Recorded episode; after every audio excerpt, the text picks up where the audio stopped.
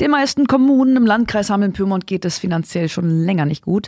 Den Gegenentwurf brachte in den vergangenen Jahren immer die Stadt Lüchte, die direkt hinter der Landesgrenze zu NRW trotz Schulsanierung und anderen Investitionen meist schwarze Zahlen schreiben konnte. Damit ist es jetzt aber auch in Lüchte vorbei. Im kommenden Jahr muss der Gürtel enger geschnallt werden, sagt Kämmerer Hans-Jürgen Wigge. Das Ganze ist natürlich davon abhängig, zum einen, wie laufen unsere Steuereinnahmen. Wenn sie so gut laufen wie in den vergangenen Jahren, sehe ich hier durchaus noch Potenzial.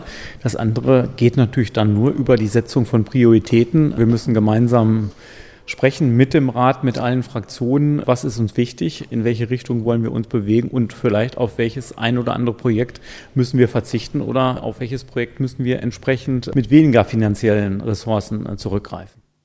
Das bedeutet, wenn die Stadt bis 2026 weitere Verluste einfährt und keine Projekte zurückstellt, könnte es dazu kommen, dass die Stadt Lüchte Liquiditätskredite aufnehmen muss.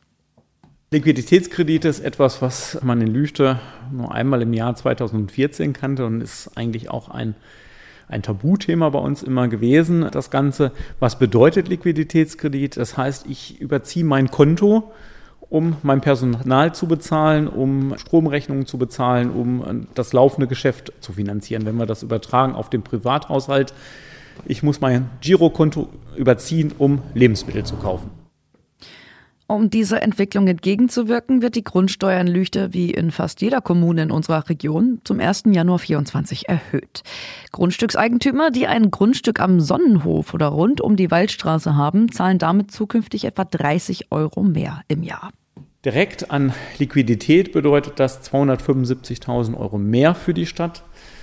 Insgesamt sind das über dem Finanzplanungszeitraum 1,7 Millionen Euro. Wenn wir nicht reagiert hätten, müssten wir Kreisumlage zahlen von Geld, was wir nicht haben. Wir könnten nicht, wie wir es in 2016 vorgesehen haben, unseren Winterdienst aus der Grundsteuer B finanzieren. Und so kommen die 1,7 Millionen im Maximum zusammen, die wir an Verbesserungen jetzt durch diesen einstimmigen Ratsbeschluss schon generiert haben.